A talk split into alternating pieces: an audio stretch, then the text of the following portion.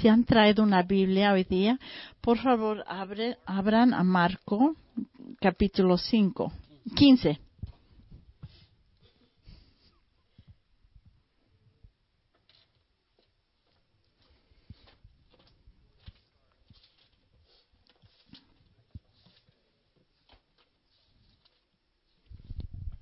Antes de empezar, quiero agradecerte, Sania. Gracias por tu testimonio.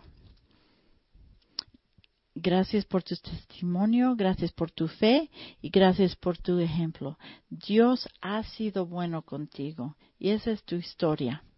Gracias por compartir con nosotros. Amén.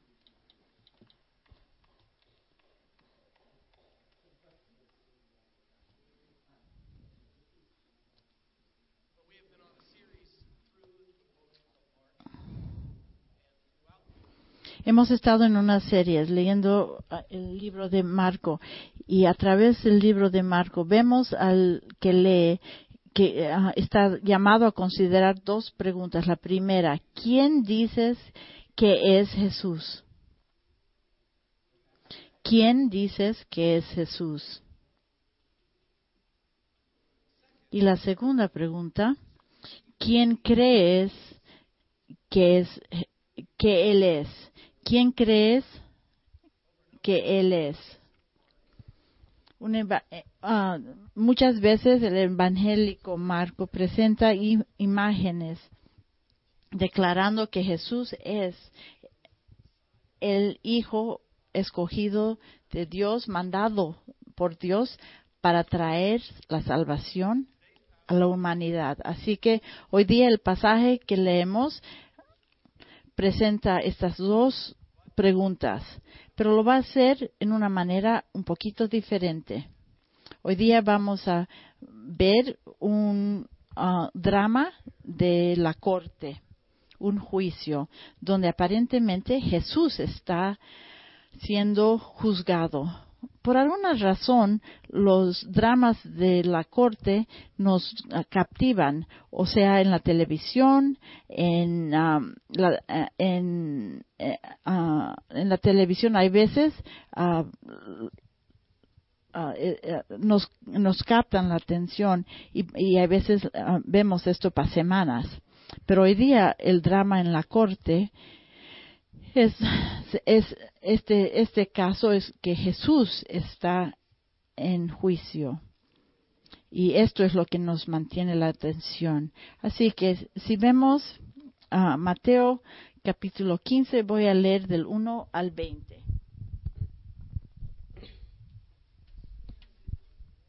Muy temprano por la mañana, los principales sacerdotes, los los ancianos y los maestros de la ley religiosa, todo el concilio supremo se reunieron para hablar del próximo paso. Ataron a Jesús, se lo llevaron y lo entregaron al Pilato, el gobernador romano. Pilato le preguntó a Jesús, ¿eres tú el rey de los judíos? Tú lo has dicho, contestó Jesús. Entonces los principales sacerdotes siguieron acusándolo de muchos delitos y Pilato le preguntó, ¿no vas a contestarles? ¿Qué me dices de las acusaciones que presentan en tu contra? Entonces, para sorpresa de Pilato, Jesús no dijo nada. Ahora bien, era costumbre del gobernador cada año durante la celebración de la Pascua poner en libertad a un preso el que la gente pidiera. Uno de los presos en ese tiempo era Barrabás, un revolucionario que había cometido uno asesino durante levantamiento. La multitud acudió a Pilato y le pidió que soltara a un preso como era la costumbre. ¿Quieren que les deje en libertad a este rey de los judíos? Preguntó Pilato. Sin embargo, en este momento los principales sacerdotes inquitaron a la multitud para que exigiera la libertad de Barrabás en lugar de, de Jesús. Piloto les preguntó entonces, ¿qué hago con este hombre al que ustedes llaman rey de los judíos? crucifícalo, le contestaron a gritos. ¿Por qué? insistió Pilato, ¿qué crimen han cometido? Pero la turba rugió aún más fuerte.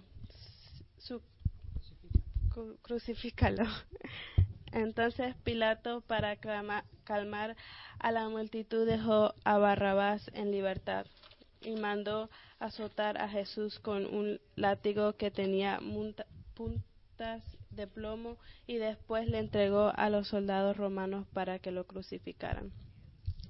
Los soldados llevaron a Jesús al patio de cuartel general de gobernador y llamaron a todo el regimiento, lo vistieron con un manto púrpura y armaron una corona con ramas de espinos y se la pusieron en la cabeza. Entonces los saludaban y se mofaban, viva el rey de los judíos, y los golpeaban en la cabeza con una caña de junco, le escupían y ponían de rodillas para adorarlo burlando, burlandomente. Señor, reconocemos que tú eres Dios omnipotente. Y tú, así que tú estabas presente cuando, cuando pasó este evento. Tú viste tú eres testigo de esto. Y tu mano escribió esto. Y está escrito ahora para que nosotros leamos y aprendamos.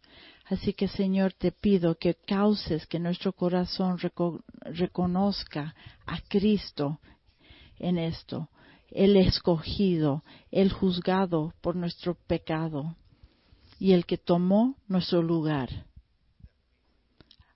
para que nosotros podamos traerte gloria. En el nombre de Jesús.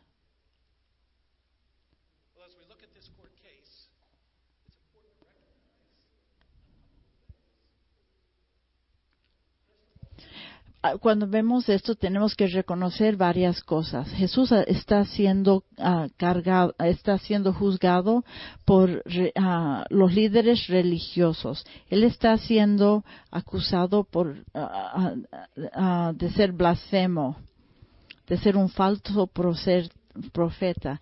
Y estas, estos cargos que han traído contra él han traído no solo para para acusarlo contra las leyes judías, pero también las leyes romanas. Y esto es, ah, era una acusación falsa, no porque él decía que no era Dios, pero sí, él era Dios y él, ah, ah, eso es lo que él decía quién era. Pero última, por último, las autoridades judías estaban dadas autoridad para, para tener para poder juzgar a gente ah, ah, en casos civiles. Pero últimamente el pueblo judío no tenía autoridad para, ah, para ejecutar con la espada. El derecho de ejecutar era un derecho solo de Roma. Así que en, eh, para que las, autoridades religiosas puedan traer eh, el cargo de ejecución a Jesús, ellos tendrían que encontrar un cargo contra Jesús y ser blasfemo no, no era.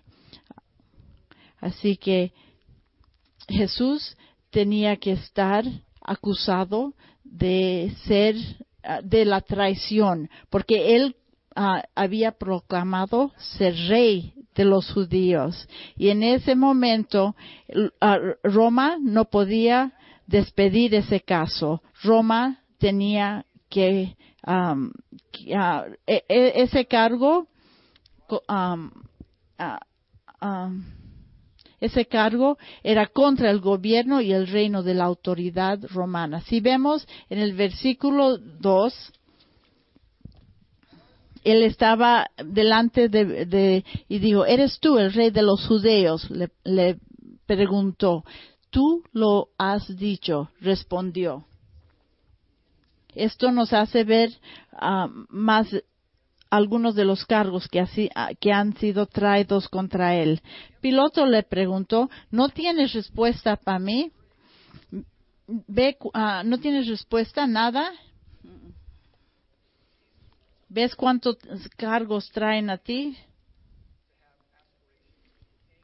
Ah, Jesús ha sido, estaba acusado de ser, querer ser rey, ah, de no pagar su, su diezmo.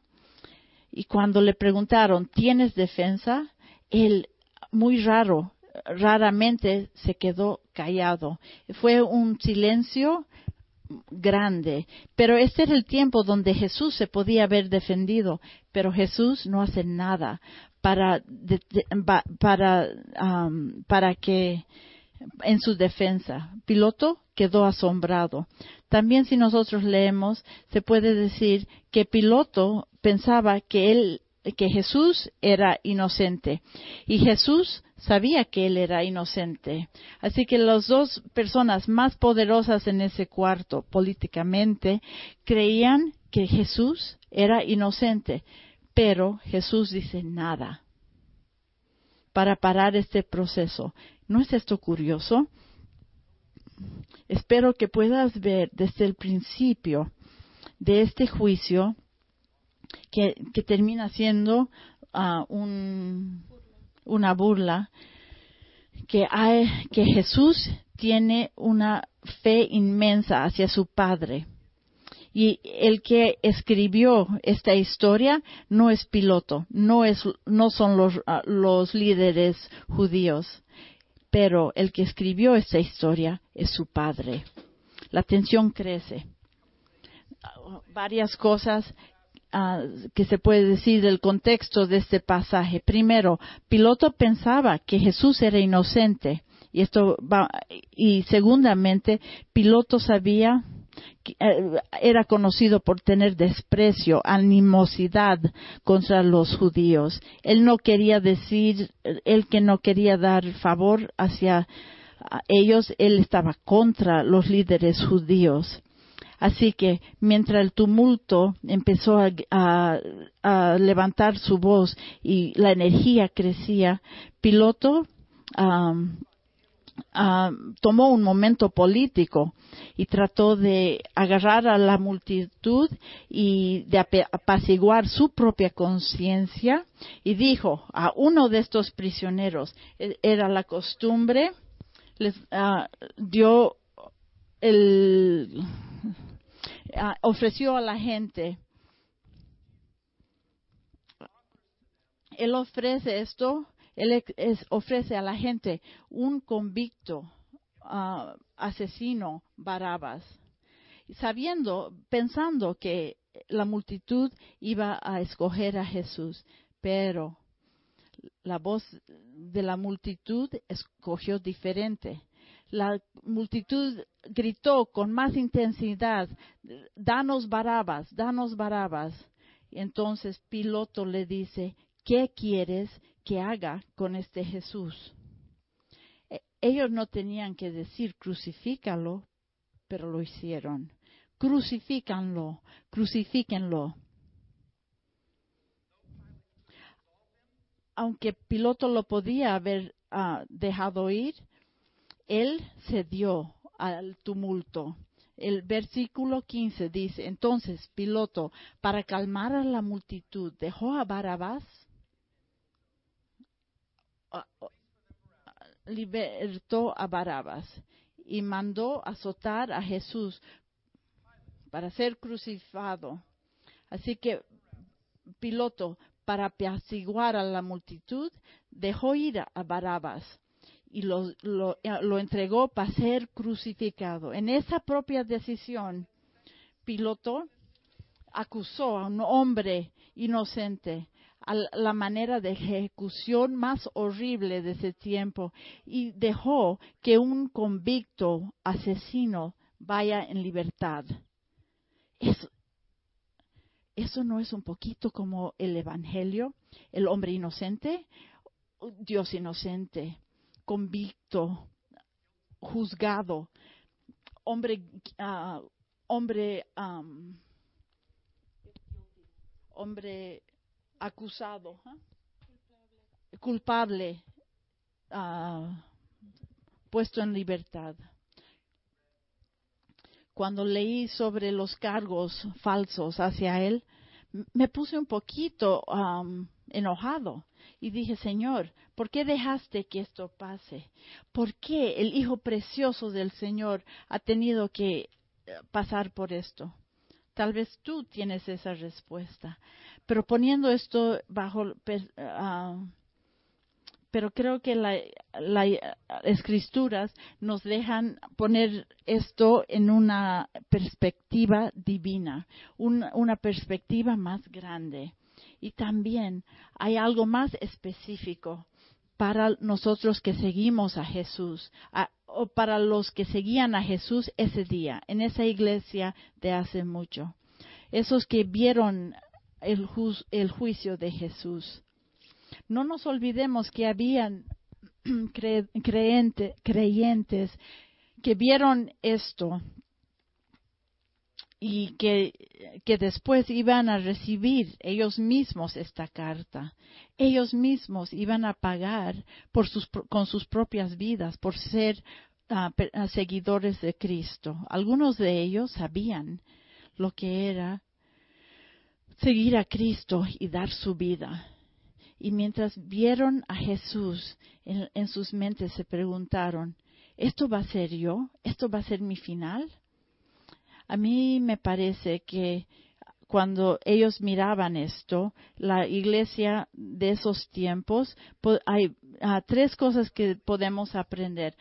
Ah, hay muchas más, pero la primera cosa es que el, juicio de Jesús ah, le dio su, confirmó la identidad de Jesús y afirmó el plan de Dios, afirmó la identidad de Jesús y afirmó la soberanía de Dios. Si alguna, si no notaste, en ese tiempo ser amigo de Jesús no era algo que era bueno, no era algo ah, que traía ah, ser amigo de Jesús ah, tenía mucho costo. Jesús pagó este costo con su vida. Gente que lo perseguía, que seguía a Jesús, no solo ah, estaban de acuerdo con la filosofía, pero también estaban ah, ah, de acuerdo en dar su vida. Voy a decirlo de nuevo. La gente que estaba en ese momento siguiendo a Jesús, esa iglesia, la primera iglesia, cuando ellos Ah, cuando ellos siguieron a, Jesús, no solo, no solo ah, seguían la filosofía, pero también seguían con su vida, ah, su vida, dar su vida para Jesús. Entonces era critical, realmente tenían que pensar, este Señor, este que yo voy a dar mi vida, este Jesús, Él es eh, el, el Dios, el Mesías.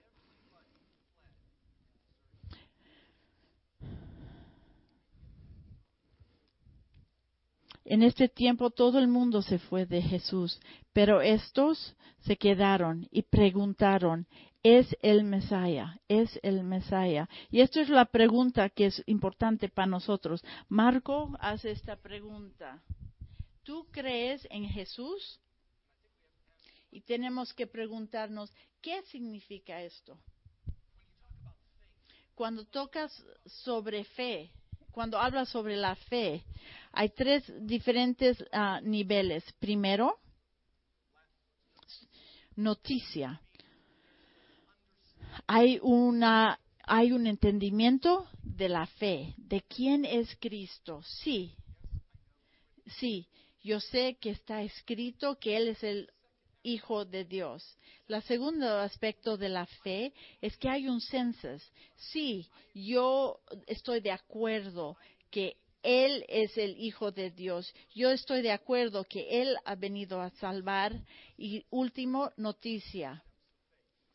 Las dos, los dos pasos de fe. Si ustedes uh, están de acuerdo con los, esos dos pasos, podría ser como el diablo. El diablo sabe esos dos pasos. El diablo sabe esos dos pasos muy bien. Entonces el, el paso tercero, el latín está medio difícil aquí.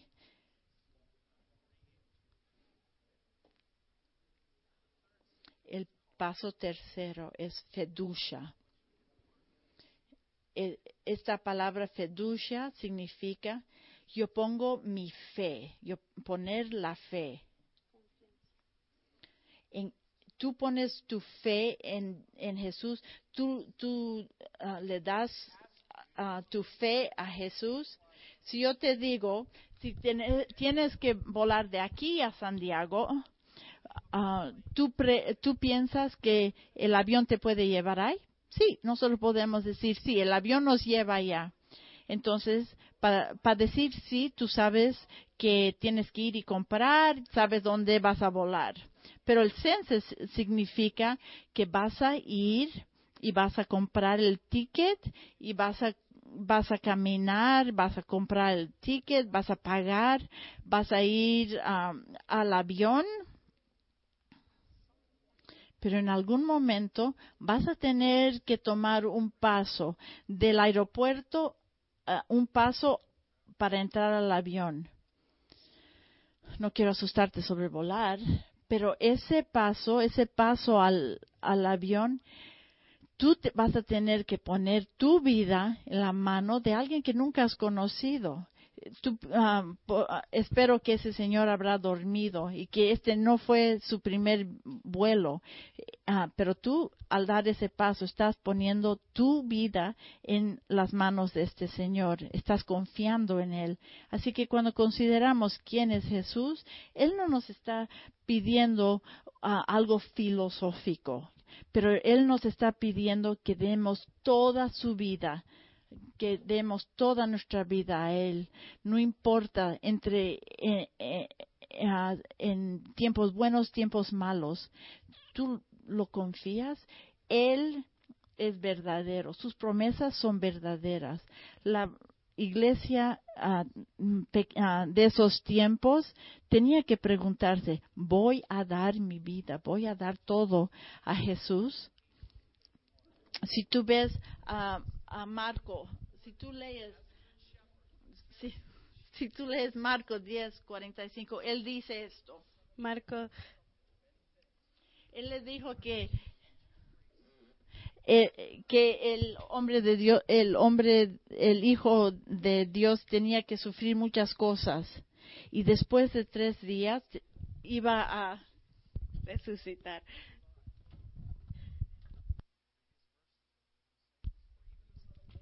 Pues ni aun el Hijo del Hombre vino para que le sirvan, sino para servir a otros y para dar su vida en rescate por mucho.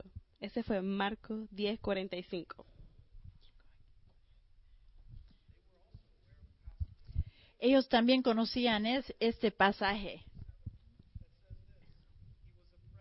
Fue oprimado y tratado con crueldad. Sin embargo, no dijo ni una sola palabra. Como cordero fue llevado al matadero y como oveja en silencio ante sus trasquiladores no abrió su boca. ¿Te imaginas? Mientras ellos miran, ¿qué estarían a ver pensando? ¿Este es el Mesías? Él está, uh, él, él es el, él, eh, la vida de Jesús es uh, lo que Isaías decía. Y, espero que esto les dé fuerza para tener confianza que Cristo era el Masaya.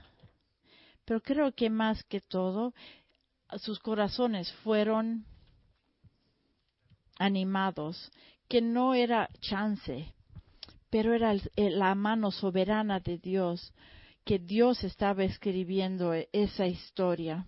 Él estaba, uh, él estaba uh, escribiendo esta historia. No era accidente. La manera de su muerte no era accidente. Así que el juicio y la ejecución de Jesús no era accidente. No era por, porque Piloto lo deseó. Pasó porque Jesús escribió esto. Porque Dios escribió esto. Marcos 13 del 9 al 13. Cuando esas cosas comiencen a suceder, tengan cuidado. Los entregarán a los tribunales y los golpearán en las sinagogas. Serán sometidos a juicio ante gobernantes y reyes por ser mis seguidores. Pero esa será una oportunidad para que ustedes les hablen de mí. Pues la buena noticia primero tiene que ser predicada a todas las naciones cuando los arresten y los sometan a juicio, no se preocupen de antemano por lo que van a decir. Solo hablen lo que Dios les diga en ese momento, porque no serán ustedes los que hablen, sino el Espíritu Santo. Un hermano traicionará a muerte a su hermano, un padre traicionará a su propio hijo y los hijos se rebelarán contra sus padres y harán que los que los maten. Todos los odiarán ustedes por ser seguidores, pero el que se mantenga firme está el fin será salvo. No me, no me imagino qué estaban pensando, pero si tú vas a ponerte en línea para seguir a un líder, esto es lo que ah, eh, pasaría. Tengo un amigo que vive aquí en Midlothian. Él es de otro país. Y él no, me dice de la historia que cuando él se convirtió al cristianismo de ser musulmán, musulmán, él dijo, mi familia demandaba mi sangre. En la, estábamos en un partido de, de fútbol y eso es lo que me dijo. Y le dije, disculpa. Eh, ¿Te iba a dar un examen de sangre? Él dijo, no cuando me, convertí al cristianismo, ellos demandaron mi muerte y eran responsables con la ley Sharia de tomar mi vida. Él tuvo la oportunidad de irse del país y de venir aquí a los Estados Unidos. Otra de sus familias no pudieron. Y por mala suerte, mucha gente de su propio país no tuvieron ese chance. Señor, oh, ah, gente, nos tenemos que acordarnos que hay un costo, que hay un costo al, seguir a Jesús. Él es el Mesías, Él es el que es mandado por Dios. Y esto no es todo lo que hay. Esto no es sobre lo que esta vida no es nuestra casa, nuestra vida, esto no es todo lo que hay. No estoy en la casa todavía. Yo no sé de ustedes, pero a mí a veces me pongo muy ah, fresco y me gusta que todo esté así bien y pasan situaciones donde algo pasa y no me gusta, pero Dios en su misericordia me, sacude y me dice, no estás en la casa todavía, no estás en tu casa. Yo me acuerdo de mi padre querido y mi padre no era un hombre, no era un hombre emocional, hablador, pero me acuerdo que él iba a funerales de amigos y, él, él, ah, él estaba cerca de la muerte muchas veces en su profesión y yo me acuerdo que él decía, hay más. Esto no es el, eh, eh, este no es nuestra casa, este no es nuestro hogar. Y esto realmente me dio harta paz al oír esto, porque si nosotros vamos a seguir a Jesús, Él nos ha llamado y Él nos ha creado a, seguirlo con una meta, llegar a, nuestra casa celestial, no esta tierra. Punto número dos. Pienso que este juicio demuestra la demanda para uh, demanda el juicio y, y hay un costo para el pecado. E, en esos tiempos una oveja fue eh, los pecados de las personas por el sacerdote fue puesto en ah, una oveja y la oveja ah, muere. Y iba a haber una una ah, una oveja. Isaías 53 del 6 al 8 Todos nosotros nos hemos extraviado como ovejas, hemos dejado los caminos de Dios para seguir los nuestros. Sin embargo, el Señor puso sobre él los pecados de todos nosotros. Fue oprimido y tratado con crueldad, sin embargo, no dijo ni una sola palabra. Como cordero fue llevado al matadero y como la oveja en silencio ante sus trasquiladores no abrió su boca. Al ser condenados injustamente se lo llevaron. A nadie le importó que muriera sin descendientes, ni que le quitaran la vida a mitad de camino, pero lo herieron de muerte por la rebelión de mi pueblo. Vean en, la, en, el versículo 6, el Señor le puso las iniquidades de todos nosotros. En, en el versículo 8, a través del juicio, Él fue llevado al final del 8 dice, él fue, él fue pegado o herido por, ah, de muerte por la rebelión de, mi pueblo. Lo que escribe aquí describe algo gráfico que, ah, que Jesús ah, pasó. Marco 15 dice, tenemos que leer esto Bien, piloto. Entonces Piloto, para calmar a la multitud, dijo a Barabás, en,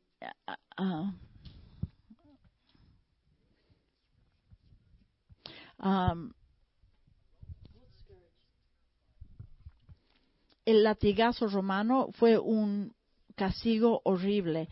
Ah, se, se, le amarraba a un pilar o a un poste y a veces lo tiraban al piso y lo y lo latigaban entre hartos guardias hasta que la carne colgaba sangrienta de su espalda. El instrumento aquí indicado por Marco ah, eh, fue una, un, un látigo ah, que, que hacía una cadena y se usaba hueso y pedazos de plomo. plomo. No había una cantidad mínima ah, y muchas veces los que fueron latigados se morían por el latigazo. Josifas, el historiador, dice que él mismo había puesto a sus oponentes en Galilea hasta que y lo hacían latigar hasta que se podía ver sus entrañas. Esto es solo un poco del, ah, del castigo que le dieron a Jesús.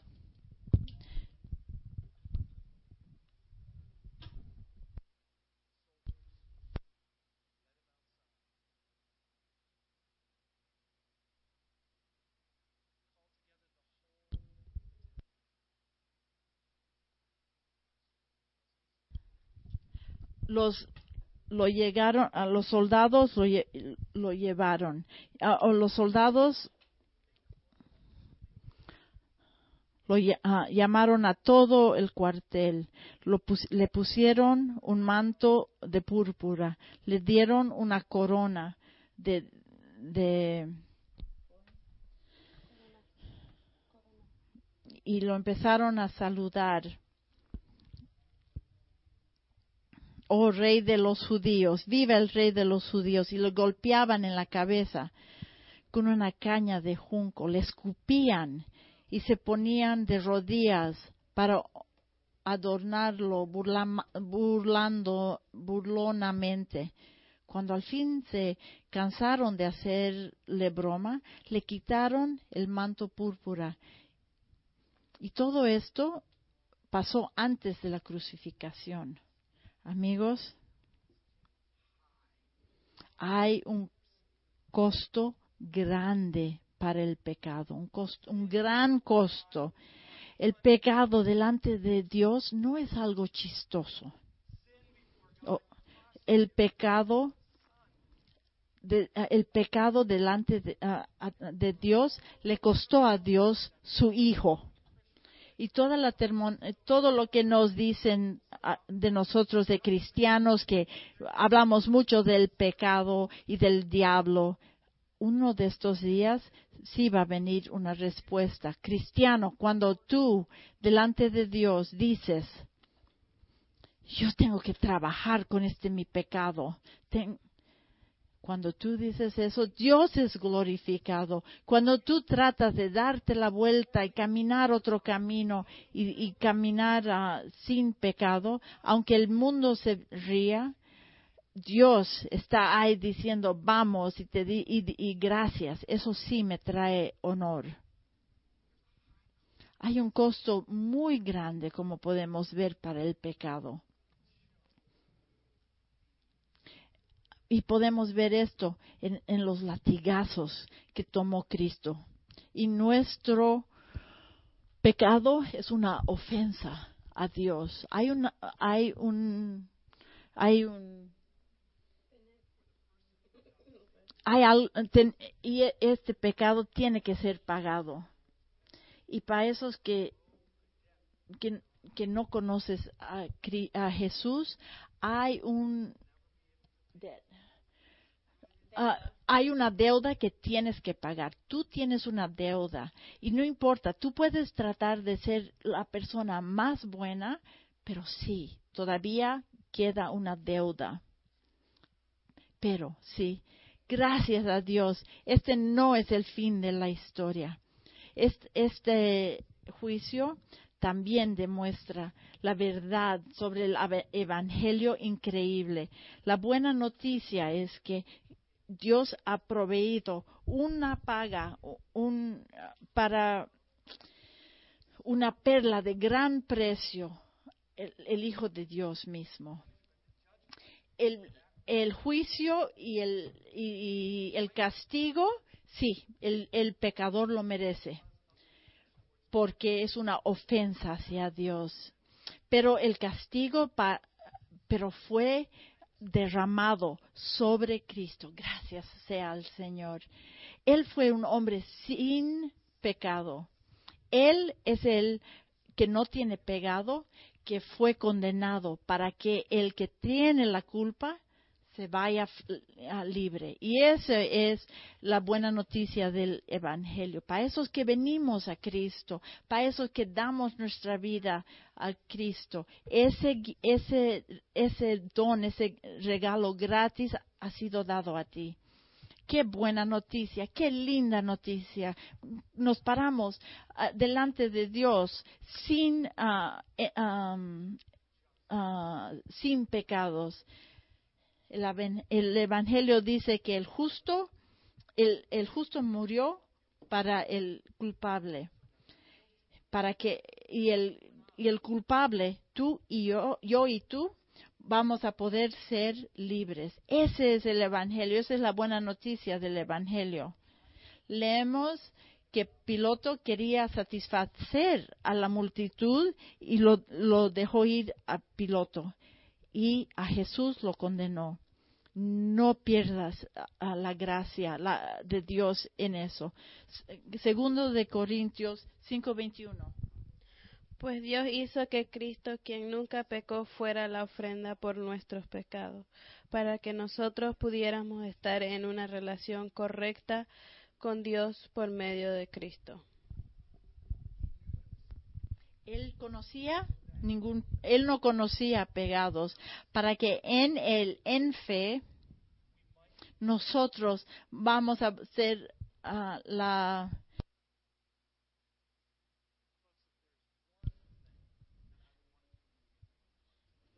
vamos a ser justos delante de Dios.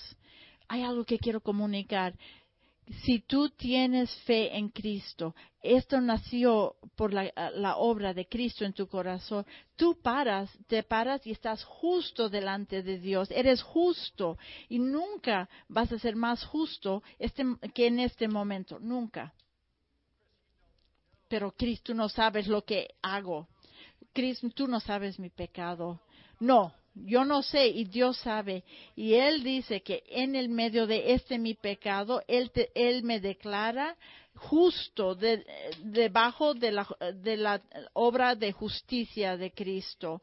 Yo y tú nos paramos justos, ah, somos justos debajo de, de, Dios. Él, eso dice que Dios me tiene favor a mí porque yo soy perfecto. Sí, soy. Soy justo tengo el favor de Jesús, de Dios. Pero, uh, pero Cris, mi vida no es, no es uh, como en el, no es perfecta. No estás en tu casa todavía y tenemos trabajo que hacer, pero hermano, delante de Dios, hermano, el delante de Dios, hermana, Dios te mira a ti y te ve como mi hijo, mi hija, con la justicia de Cristo, justos con Cristo. No hay otra noticia que es mejor que esta, no hay nada más importante que esto. Y, si hemos dado nuestra vida a, a esto, Él nos llama a declarar este mensaje. Termino con un, una palabra de Jerry Bridges, uno de mis preferidos. Él dice esto como creyentes tenemos que sostenidamente tener en mente que Cristo ha satisfecho la justicia de Dios para con nosotros. Nunca más tenemos que temer la retribución de la justicia de Dios, pero muchos creyentes viven bajo un sentimiento de temor de la justicia, el juicio de Dios. Sabemos que pecamos continuamente y aún y a veces el sentido de nuestro pecado nos puede abrumar. Una mañana en, mi tiempo de devoción, pensando en mis pecados, por alguna razón en particular muy triste ese día, dije, Dios, tú eres completamente justo.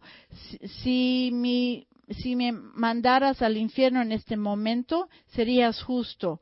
Y él di, y le oí decir, no, no, no sería, porque Jesús ya ha satisfecho justicia para ti. Y como cristianos tenemos que tomar este mismo, uh, esta misma opinión. No dejen que nosotros, nuestros pecados, ni Satanás, nos lleve a un lugar donde vemos que, que, la justicia no está completa, pero tenemos que pararnos en un lugar donde la justicia de Dios ha sido completamente satisfecha con a través de la justicia de Jesucristo. El juicio de Jesucristo revela quién es. Él es, él es el que Dios ha mandado para, para quitarnos el pecado de este mundo. Todo el juicio de Dios ha sido puesto sobre él. Y en ese evento, los justos y los inocentes han matado, al, han muerto para que Él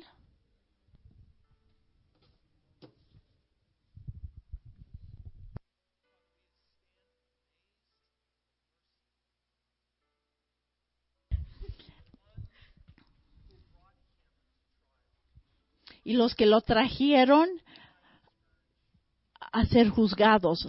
Y a esos que, que lo golpearon y latigaron, Jesús murió para ellos. Gracias, Señor, por la misericordia increíble que tú nos has mostrado a través de Jesucristo. Gracias, Señor, por la historia de, de Dios que mandó a su Hijo